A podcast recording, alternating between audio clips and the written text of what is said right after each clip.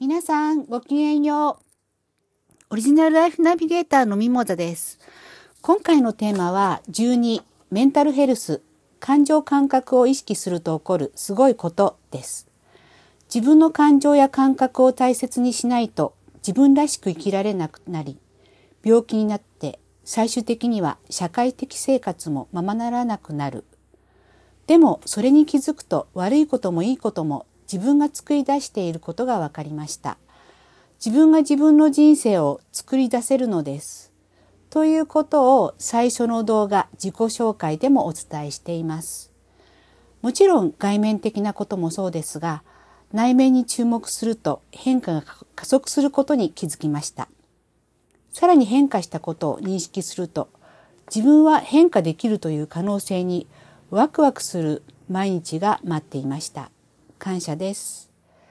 この内面というものはオリジナルライフ、本来の命、つまり本来の自分、本質です。別の言い方をすれば魂ということになるのかもしれません。自分の内面は思考と感情、そして入れ物として肉体があります。私も以前は肉体を重視して食べ物や外的ケアはしていましたが、自分の感情はそれほど大事にしてこなかったかもしれません。思考に偏っていて出てくる感情を思考が消し去って感覚も大事にしてはいましたが社会生活の中では思考優位になっていた過去がありました。皆さんは今どんな日常を過ごされていますか？そんな過去の私みたいな生活をしていたペンキアートの正元さんという方の動画に出会いました。彼はペンキアーティストになろうと決めて会社を辞めアフリカへ修行に出かけました。その修行の場となった村で言い伝えられてきた昔の日本人からのメッセージのお話です。感情や感覚を大切に生きてきた日本人、日本語の素晴らしさと幸せになる方法を思い出してというお話の動画でした。この感動のストーリーは今日誰のために生きるという本に詳しく書かれています。本題に戻ります。季節の変わり目ということもあって体調を崩している方も多いと思います。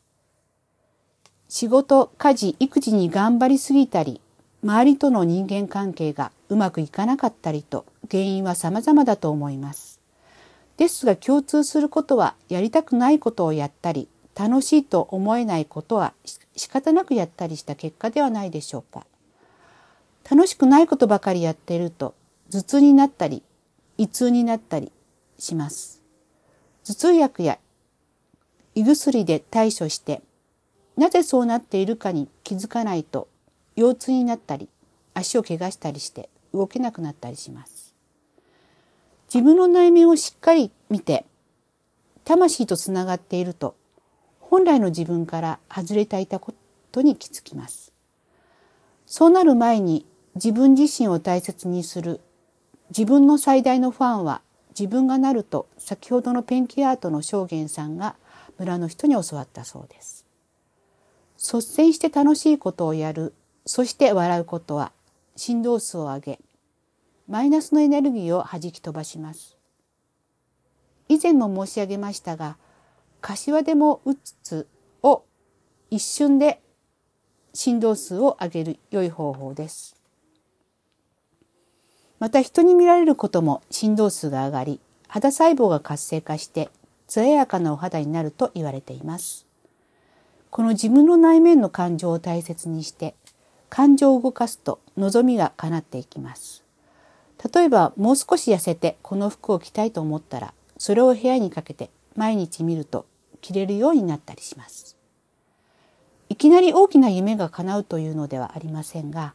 小さいことから叶っていきます。それを続けると感情が動くと望みが叶うと認識されます。すると思いもかけないすごいことが起こってきます。ずっと出会いたかったと思っている人に出会ったり、行きたい場所に行けたり、